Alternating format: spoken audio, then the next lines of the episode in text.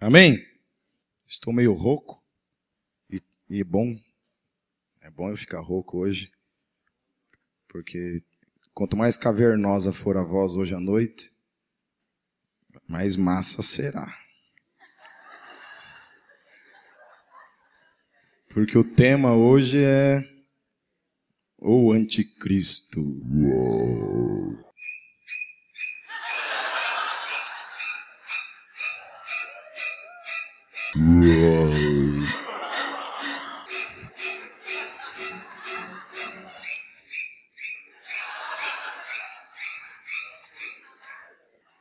Deu um gelinho, não deu? De leves deu, né? Amém. Vamos lá, vamos falar sobre esse tema então hoje.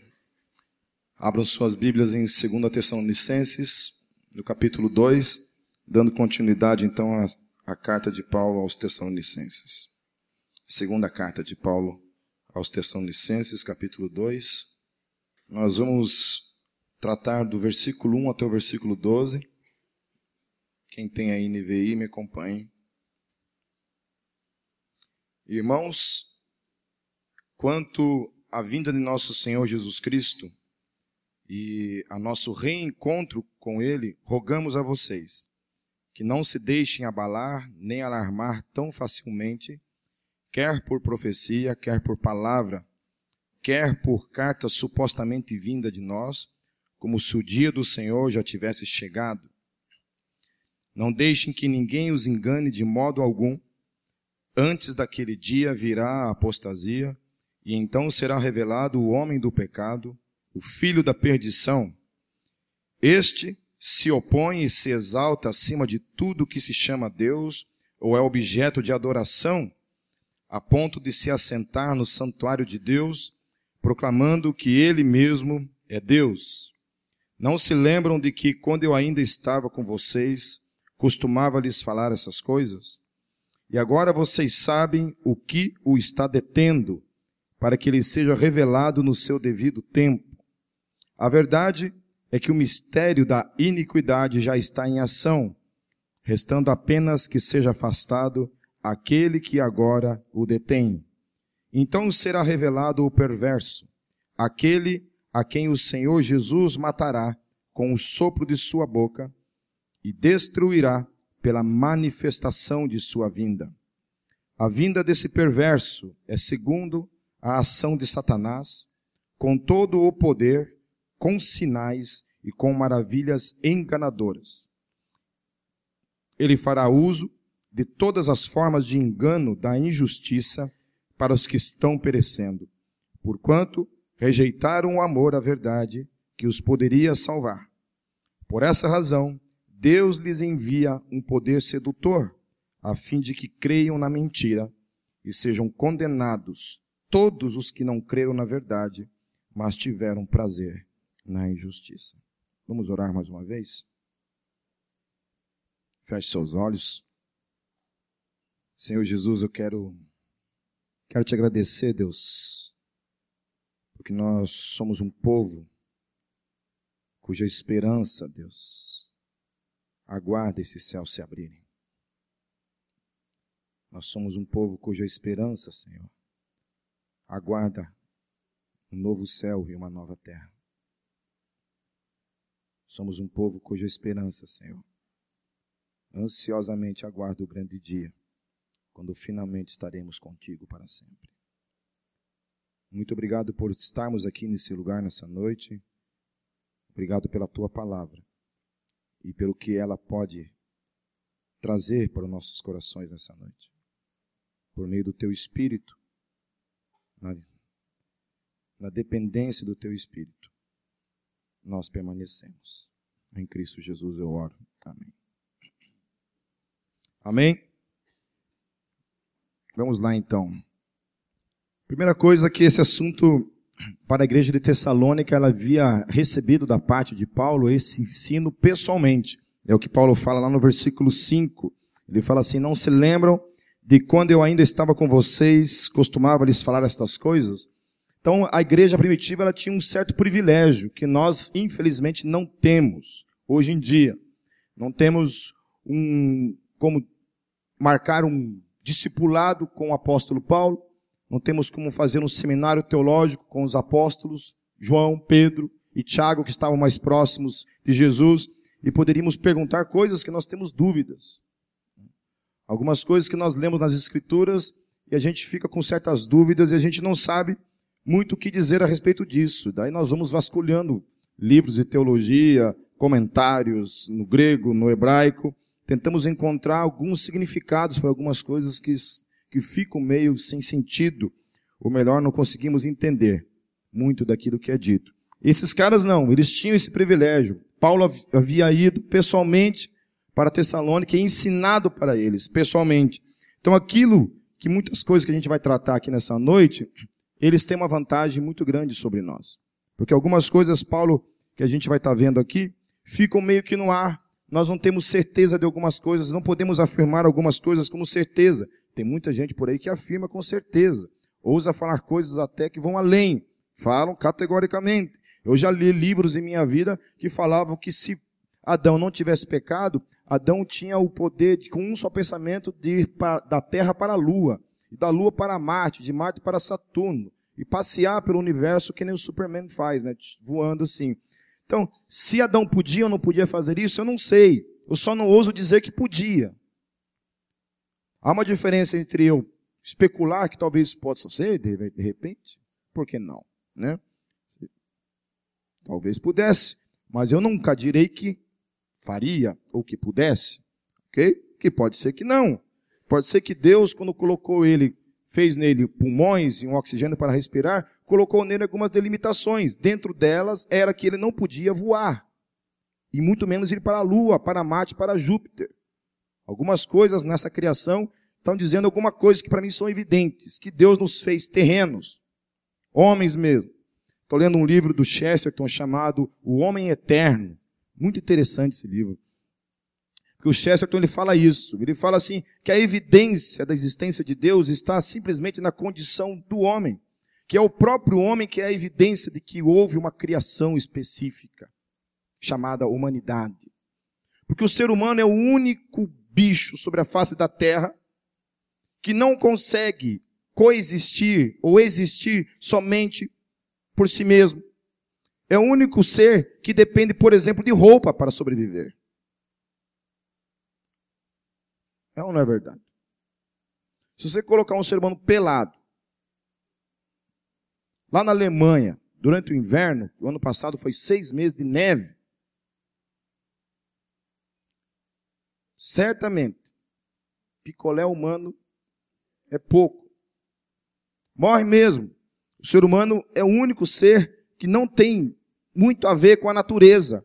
Ele é o cara que precisa construir casas, precisa construir roupa, precisa fazer roupa para ele. Ele precisa fazer ferramentas para matar. Ele não tem nem o poder de matar. Nem para pegar um peixe ele consegue com a própria mão. Só como tem os salmões lá, né, que, que vão no rio lá, que você dá uma bicuda, você pega ele no, no né, pega os salmões lá. Como no Brasil não tem salmão, que eu saiba, né, o brasileiro ia morrer de fome, porque duvido que você pegue um lambari com o dedo. Ia morrer de fome.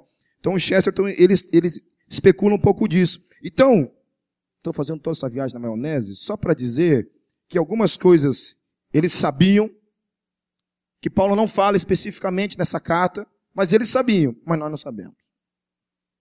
Então vocês vão ficar chupando o dedo nessa noite, assim como eu fiquei. Tentei algumas coisas aqui, mas como eu sou um cara que não ouso sair da, das escrituras, vão ficar somente nela nessa noite. Amém?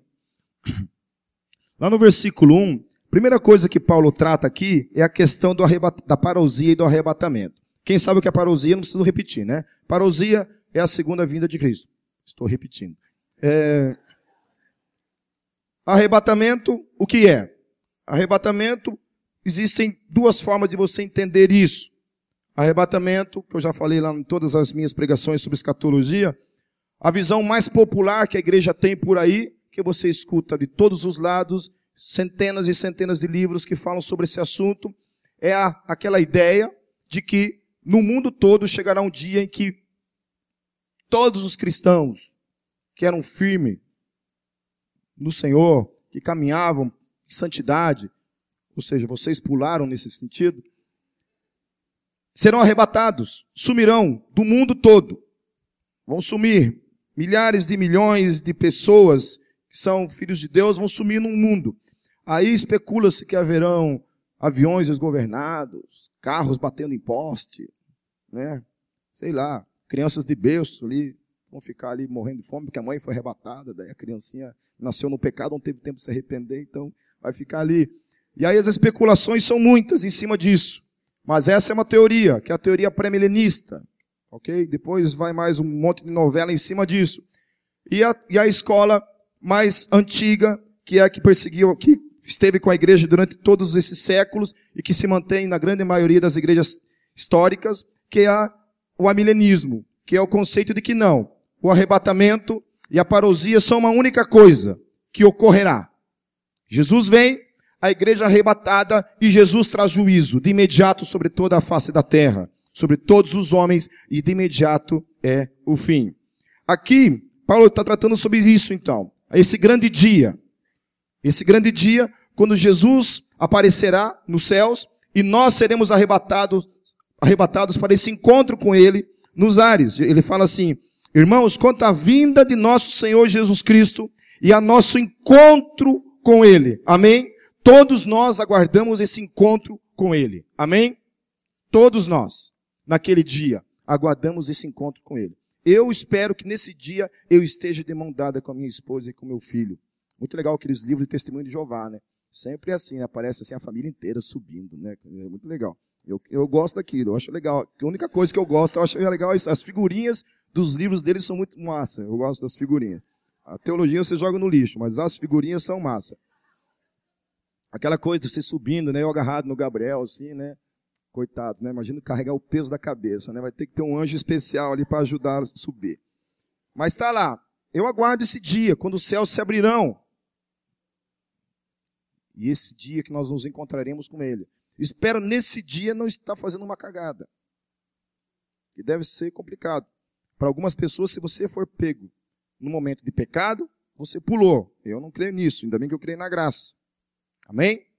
Porque se nós dependêssemos desse conceito, eu, nós estamos lascados.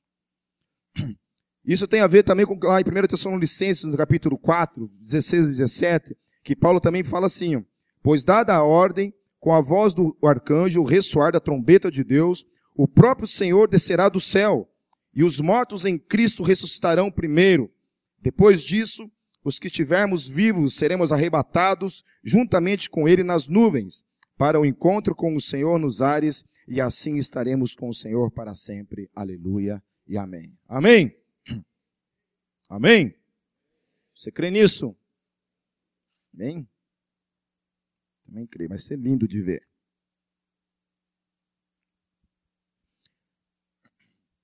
Mas uma coisa, Paulo traz atenção nessa carta aqui, quando se trata de falar acerca disso. Paulo havia falado bastante disso na primeira carta, dele, aos Tessalonicenses. E na segunda carta ele precisa corrigir algumas coisas que estão acontecendo naquela igreja. E uma dessas coisas é isso que a gente vai tratar aqui. A questão dos falsos alardes. Que a gente vê até os dias de hoje acontecendo. Pessoas que insistentemente profetizam o dia, a hora, o segundo que Jesus virá. Jesus voltará em tal data. Aí todo mundo, aquela correria, aquela loucura, porque a gente pensa, puxa, Jesus vai voltar. A gente fica meio que na dúvida, né? Na dúvida, é melhor acreditar. Vai que é de verdade, né? Então a gente fica meio assim com a coisa toda. É, eu não vou citar nomes, mas pelo menos duas mulheres nesse Brasil já profetizaram o ano que Jesus voltaria. 2007 foi uma dessas datas. Até agora nada. 2007 está meio compridinho, não voltou. Uma outra aí que esteve numa igreja esses dias aí, profetizou que seria esse ano. O ano passado, acho que foi. No ano passado. Também não aconteceu. E aí olha só o que Paulo fala contra essas coisas. Mas também Paulo fala também de algumas pessoas que ali naquele contexto estavam dizendo que Jesus já tinha voltado. Ou que estava muito perto a coisa toda. Porque ele fala assim, lá no versículo 2. Rogamos a vocês, lá no versículo 1, que não se deixem abalar, nem alarmar tão facilmente.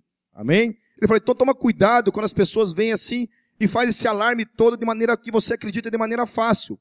Paulo está falando assim, gente, não é para acreditar nessas coisas. Amém? Se alguém diz para você, Jesus vai voltar tal dia, não acredite. Simplesmente isso. Ponto. Se tiver uma pedra, puder cooperar com o Espírito Santo, seria melhor também. Dá uma pedradinha assim. Pum. No meio da multidão, ali você sai correndo. Só de leves, assim. Só. Não acredite. Amém? Se você vê um outdoor, se você vê na televisão, algum profeta, eu se aparecer aqui, em nome de Jesus. Aí você esquece a pedra. Mas se eu aparecer aqui, dizendo, irmãos, tive um sonho, sonhei, fui até o céu, vi Jesus, Jesus falou para mim a data que vai voltar. Então só para nós aqui ele revelou. Não acredite. Amém? Principalmente se for eu. É porque eu tô louco de vez. Não acredite. Então ele fala assim: olha, não acredite, quer por profecia, amém? Quer por palavra, mesmo que tem cara que encontrou até código de número na Bíblia que fala o dia que Jesus vai voltar. Não tem isso. Aí Paulo fala assim: quer por carta supostamente vinda de mim. Então, até mesmo se eu enviar uma carta, Paulo está dizendo, dizendo o dia, não acredite. Amém? Não acredite. Então não deixe que ninguém os engane de modo algum, lá no versículo 3 está dizendo, ó. Não deixe que ninguém os engane de modo algum. Amém, igreja? Se um dia eu morrer e vir um outro infeliz aqui falar para vocês o dia, e vocês acreditarem, no Metalcast vai estar gravado esse negócio. Não tem outra palavra para chamar vocês a não ser de burros. Ok? Então não acredite. Se alguém disser o dia, não acredite, não se deixe enganar. É engano. Amém? É engano. O problema é que as pessoas olham para esse texto, olhem para isso daqui, e essa pessoa vai lá na televisão, ou vai na frente da igreja e fala o dia e a hora, e as pessoas acreditam. Ninguém dá uma cadeirada. Ninguém levanta e sai. Ninguém chama essa pessoa de falso profeta. Todo mundo acredita. Compra livro. Coloca na estante. Aconselha a ler. Sai dizendo, ensinando os outros. Quem é o burro nessa, coisa, nessa história toda?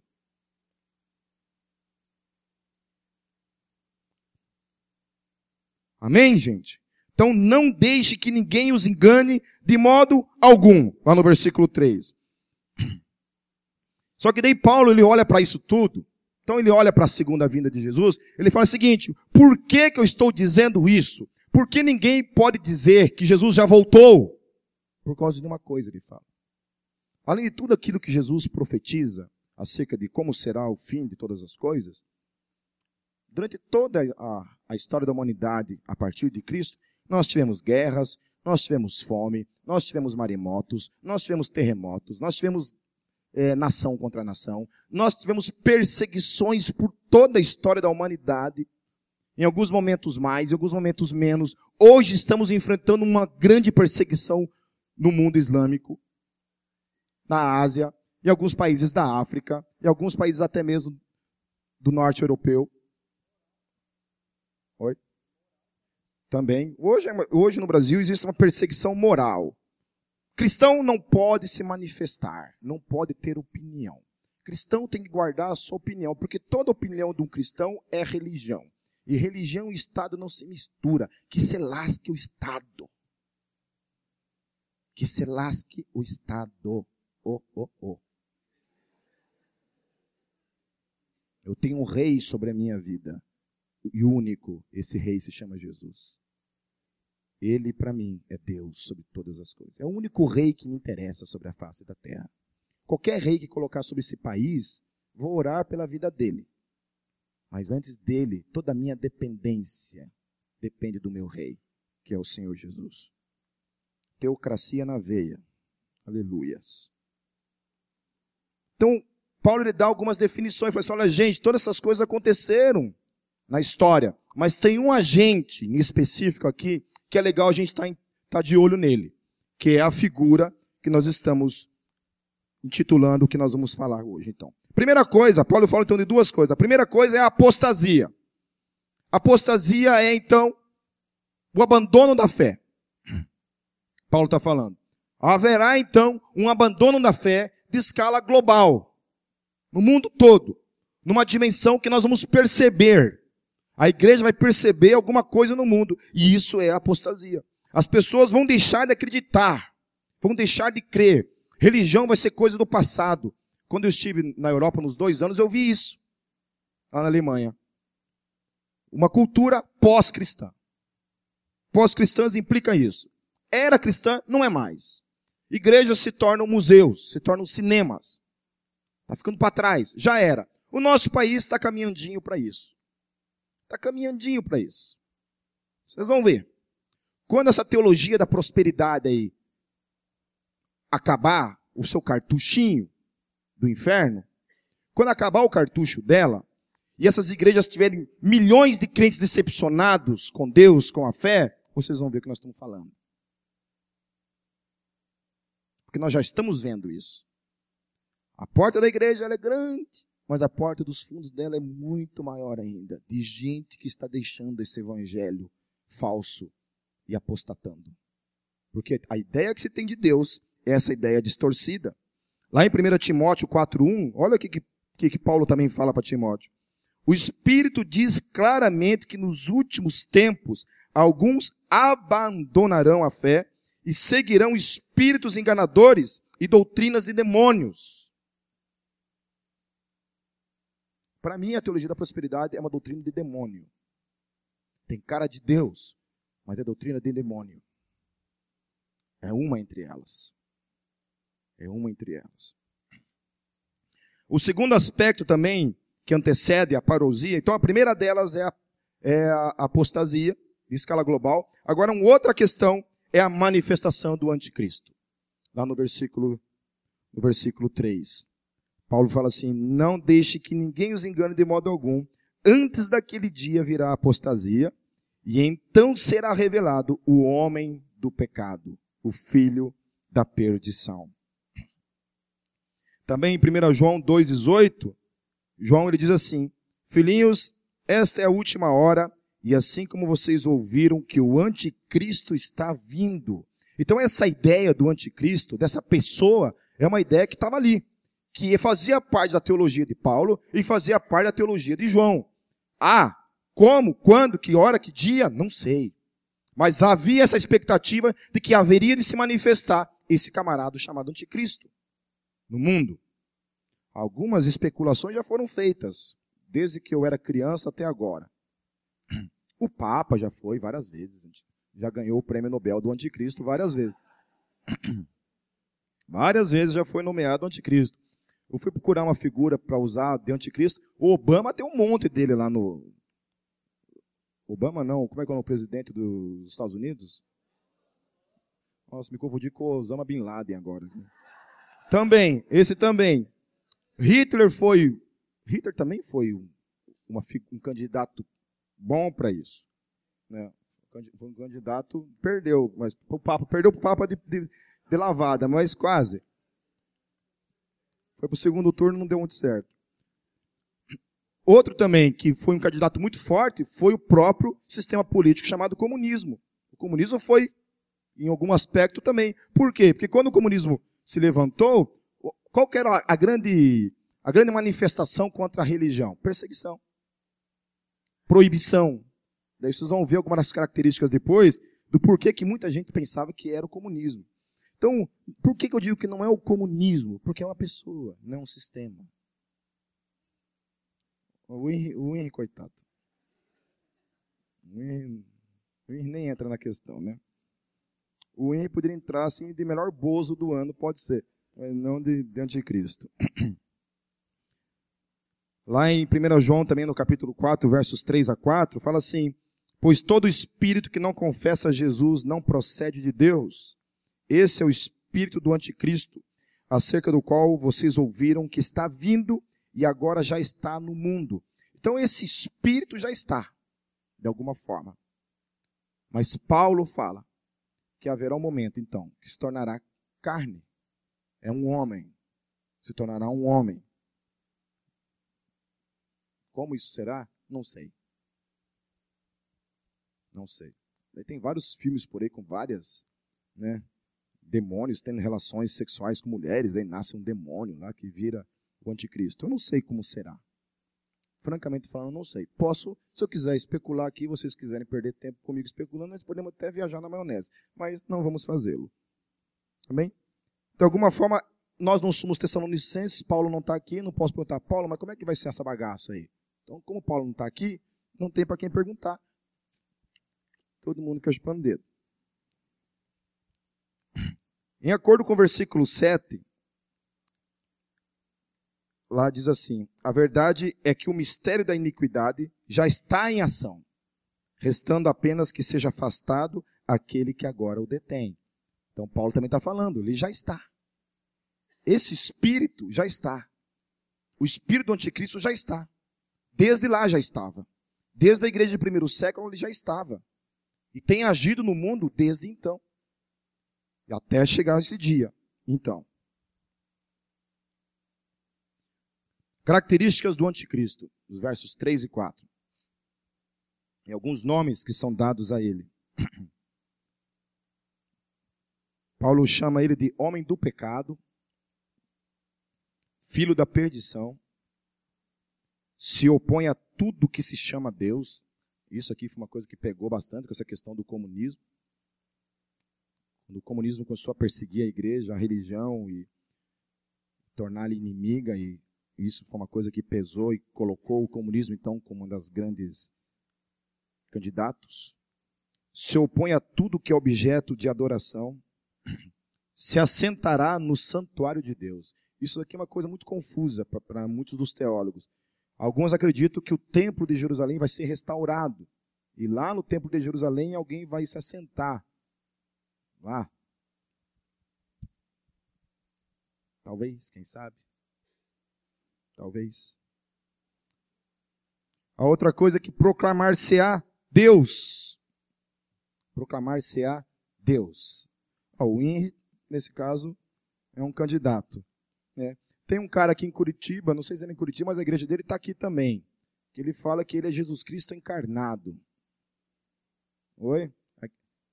Jesus Cristo homem encarnado, né? Você vê uns carros passando na rua, 666 escrito, não é gente da Gólgota, galera é os caras dessa igreja aí, que estão. Morreu, mas não ressuscitou ainda. Mas que Jesus fraquinho é esse? Perdeu para a morte? Ah, tinha tanta fé que podia ser, quem sabe? Mas eu acho engraçado esses.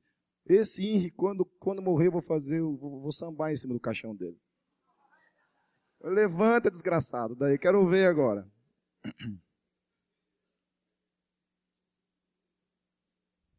A única coisa ruim de se o Henry morrer é que a gente não vai ter umas versões massa de metal em português, né, que eles fazem, né, cara?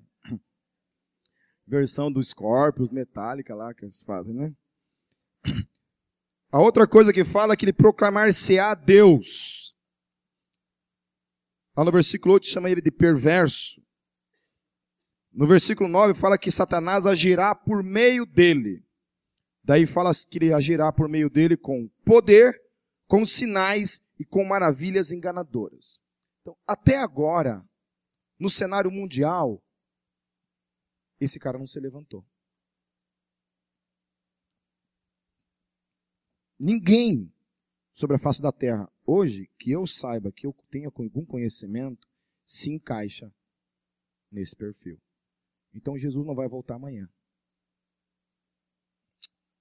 Chato, né? Porque Paulo está falando que não acontecerá.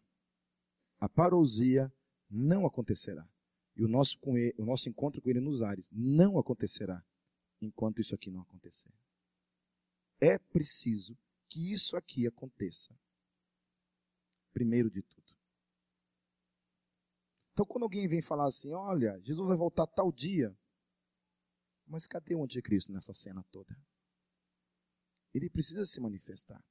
E Paulo coloca isso como uma evidência clara para mim e para você, que a gente não tem para onde fugir, porque Paulo, quando falam para ele assim, olha, Jesus já voltou, Paulo ele fala assim, gente, Jesus não pode ter já voltado porque o anticristo não se manifestou. E Jesus não pode estar voltando amanhã porque o anticristo não se manifestou. Antes da manifestação desse cara, nós não temos como afirmar que Jesus voltará. Quando essa manifestação acontecer no mundo, daí vocês têm que ficar de olho nisso. Quando isso acontecer, aí fique esperto. Que alguma coisa pode acontecer a qualquer momento.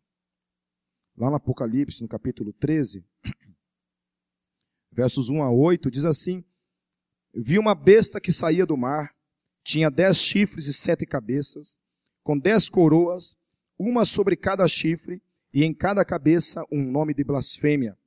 A besta que vi era semelhante a um leopardo, mas tinha pés como os de urso e boca como a de leão. O dragão deu à besta o seu poder, o seu trono e uma grande autoridade. Uma das cabeças da besta parecia ter sofrido um ferimento mortal, mas o ferimento mortal foi curado.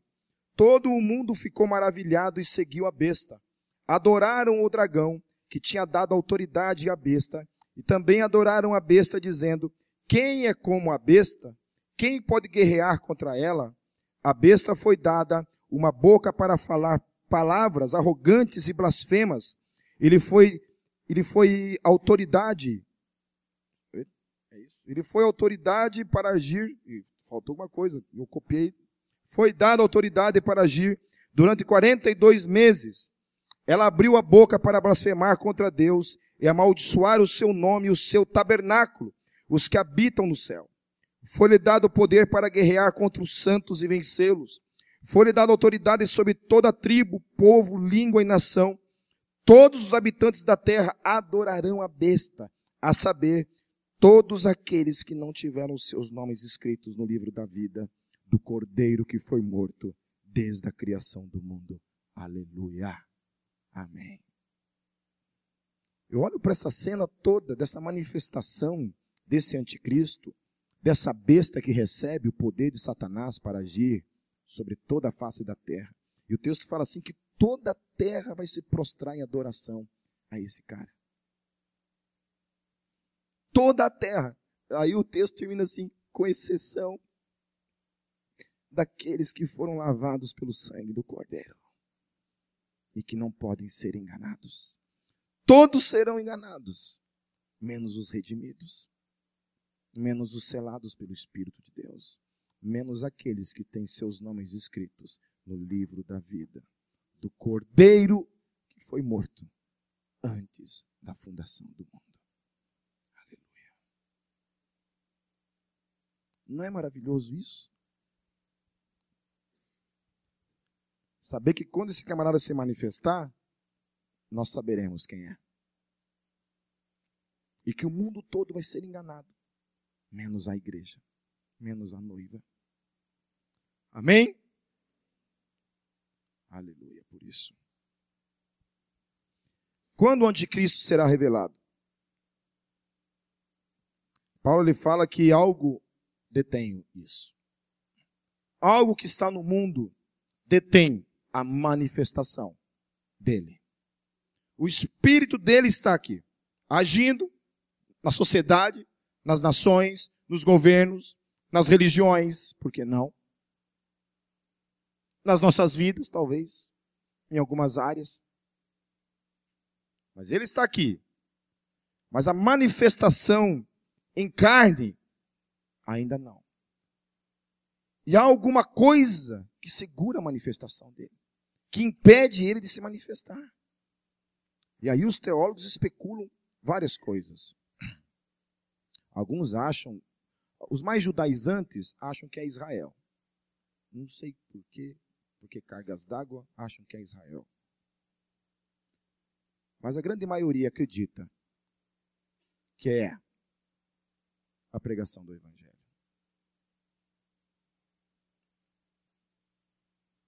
A medida dos gentios que ainda precisam ser salvos por meio do Evangelho não está completa. Tudo aponta para isso que a obra da redenção desse mundo que está por meio do Evangelho não chegou ao seu alvo. E que quando isso chegar ao seu lugar, porque o Senhor Jesus falou que quando o Evangelho for pregado em todo o mundo, virá o fim. Nós estamos muito perto, meus irmãos.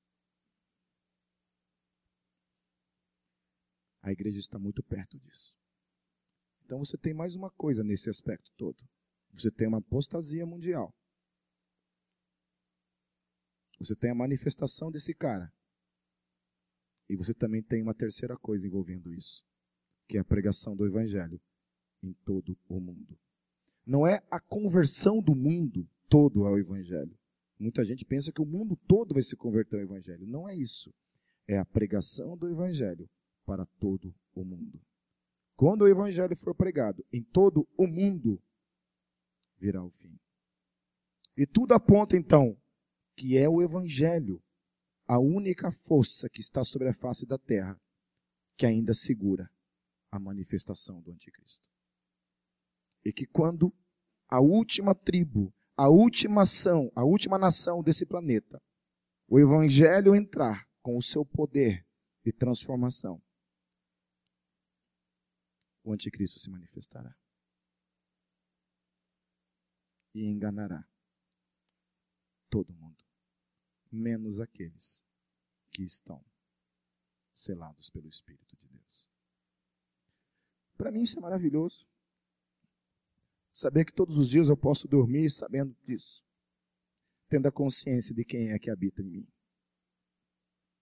tendo a consciência de a quem eu pertenço a quem cada um de vocês pertence.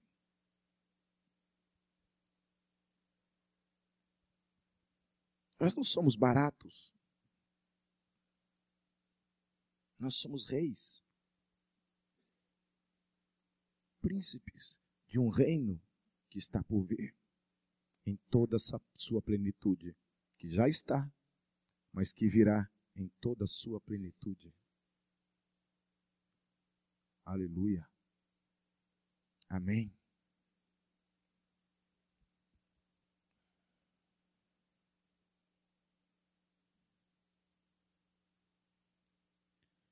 Paulo também fala no versículo 6 e 7. Ele fala assim: para que ele seja revelado no seu devido tempo. Quando eu leio isso, nossa, deu uma adolescentada na minha voz aqui agora. Uma vez ligou uma namorada para minha casa. Eu atendi.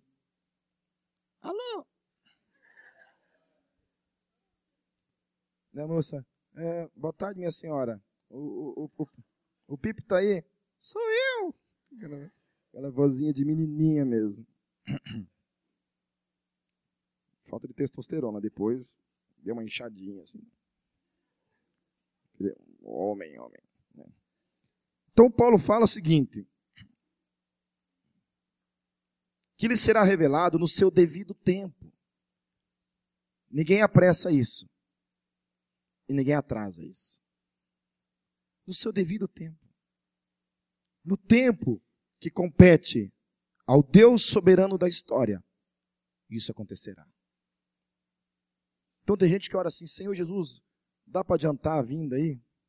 Eu não suporto mais dá uma adiantada. Olha, se tem uma coisa que a gente sabe em Deus é que ninguém pode antecipar isso, nem atrasar isso. O tempo das coisas de Deus acontece no seu devido tempo. No seu devido tempo. Por isso que é bom a gente aprender a descansar nele. Porque ele tem o tempo de todas as coisas. E uma delas é essa: o dia em que a sua soberania permitirá a manifestação do Anticristo.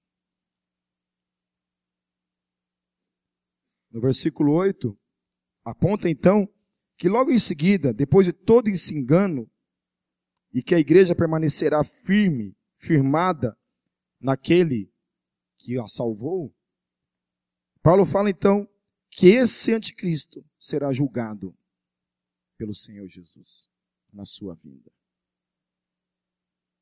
Todo joelho. Eu fico imaginando naquele dia, quando todos os cemitérios desse planeta terem seus mortos levantados.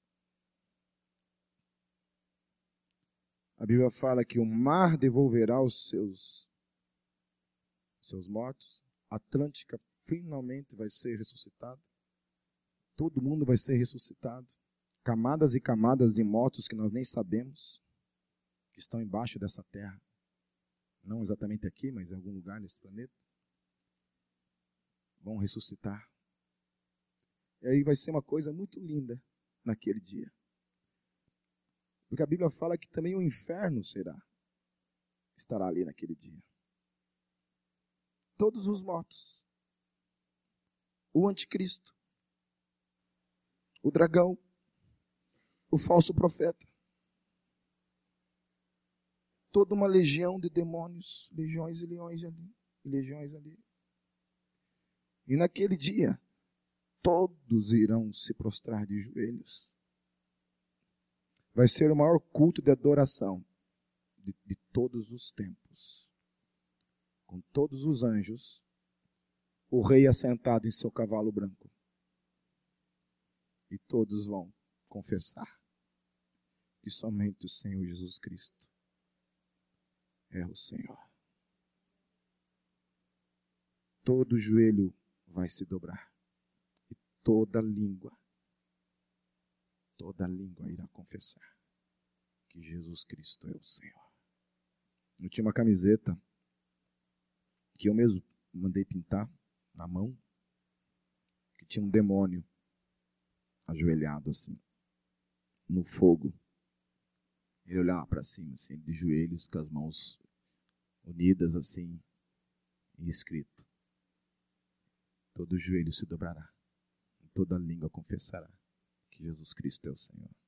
Aí eu ia nos shows de metal, assim. Os caras com um monte de demônio desenhado nas camisetas, e eu com o demônio deles na minha camiseta, joelhado, confessando Jesus como Senhor. Os caras ficavam loucos comigo.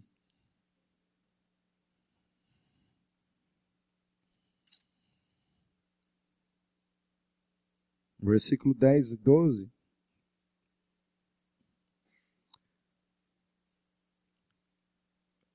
fala quem serão os enganados. Ele fala sobre três coisas aqui. Primeiro, ele fala os que estão perecendo, os que já estão morrendo, caminhando, serão enganados. Ele fala também os que rejeitaram o amor, a verdade que os poderiam salvar. Todos aqueles que rejeitaram o evangelho aqueles que já estão mortos, os que rejeitam o Evangelho e os que têm prazer na injustiça. Sabe, às vezes eu fico pensando em quantas vezes você e eu somos tentados a apostatar na fé. Na faculdade, no trabalho, causa de um namorado ateu, uma namorada piriguete, a grama do vizinho que é mais verde, tantas outras coisas que querem nos corromper, querem nos roubar. Eu quero que você pense comigo nessa noite. Como anda a sua vida? Juntamente comigo.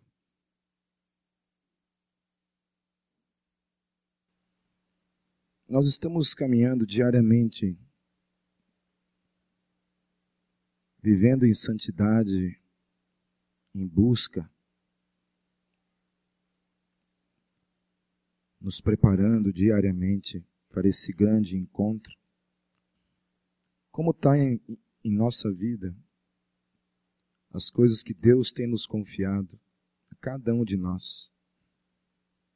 a obra e o ministério que nós temos em mãos. Se ele voltasse hoje, eu e você tivéssemos que prestar contas de nossas vidas quanto a isso, como que anda isso na tua vida? Quais são os valores e as coisas que nós temos negociado com esse mundo? Nos rendendo ao espírito do anticristo que tem se levantado contra a sua igreja, contra o povo de Deus. Sabe, talvez você tenha entrado nesse lugar nessa noite sem nunca ter confessado Jesus na sua vida. Eu quero te desafiar isso nessa noite. Te desafiar, convidá-lo para entrar em sua vida. Convidá-lo a se arrepender de todos os seus pecados. E pedir para que o Espírito Santo venha habitar em sua vida. Por isso eu quero quero te dizer que ele nunca teve vergonha de você. E a palavra de Deus ela diz assim que aquele que me confessar diante dos homens, eu confessarei diante do Pai. Aquele que me negar diante dos homens, eu também o negarei diante do Pai. Jesus é única é o único caminho para que eu e você possamos chegar até Deus. Se nunca na sua vida você confessou Jesus como Senhor da sua vida, você precisa fazê-lo antes desse grande dia chegar. Porque quando esse grande dia chegar, não haverá mais tempo para isso. Hoje é tempo para isso. Eu quero te desafiar você vir aqui na frente e se colocar de joelhos aqui na frente. Eu quero orar pela sua vida. Todos vocês fiquem de olhos fechados. Você saia de onde você estiver e você vem aqui. Que eu quero orar pela sua vida. Não tenha vergonha, porque não existe atitude mais honrosa e poderosa que você poderá fazer um dia na sua vida do que essa. Venha aqui na frente, se coloque de joelhos. Igreja, eu quero que todos vocês estendam as mãos na direção deles. Eu quero que vocês façam uma oração junto comigo, vocês que estão de joelhos. Orem assim comigo. Senhor Jesus, eu me arrependo de todos os meus pecados. Eu te convido, Senhor, a entrar na minha vida nessa noite me selando com o teu espírito. Eu creio, Senhor Jesus, que o Senhor morreu por mim naquela cruz. Eu creio, Senhor Jesus, na tua morte em meu favor e na tua ressurreição. Eu também creio, Senhor, que um dia o Senhor voltará para me buscar. Em teu santo nome. Eu oro. Amém. Quero que todos vocês fiquem em pé e façam bastante barulho. Amém?